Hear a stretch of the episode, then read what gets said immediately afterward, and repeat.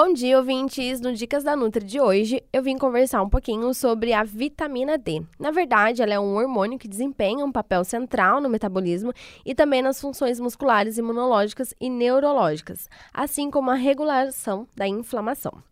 O aumento do nível de vitamina D no corpo ele pode prevenir ou ajudar a tratar a obesidade, artrite, pressão alta, dores ósseas, diabetes, câimbras musculares, infecções de vias respiratórias superiores, doenças infecciosas, fibromialgia, câncer de mama, cólon, pâncreas e de próstatas e ovários.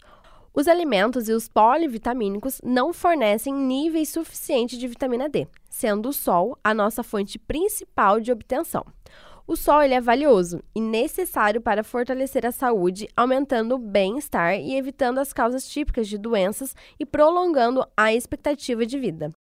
O sol é tão vital para a nossa saúde e bem-estar quanto os alimentos, a água e o oxigênio.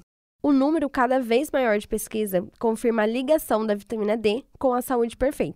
90 a 95% das necessidades da vitamina D, na maioria das pessoas, são supridas pela exposição à luz do sol.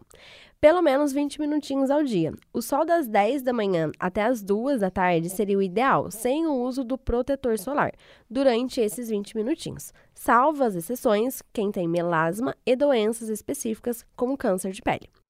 Os seus inúmeros efeitos no organismo ocorrem de modo similar à atuação dos hormônios, que agem influenciando as vias metabólicas e as funções celulares e a expressão de um número incontável de genes. A deficiência de vitamina D carrega consigo uma imensidão de riscos para a saúde que pode se estender por toda a vida. Os receptores de vitamina D estão espalhados por todo o nosso corpo e a sua forma ativa estimula a produção de serotonina, neurotransmissores relacionados ao bom humor.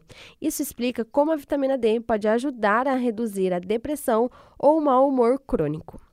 A falta de vitamina D ainda contribui para o ganho de peso e a maior probabilidade de desenvolver síndrome metabólica e diabetes tipo 2.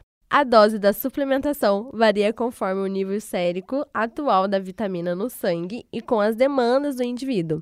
Caso ele tenha doenças autoimunes, osteoporose, doenças neurodegenerativas, ele precisa de um aporte um pouquinho maior.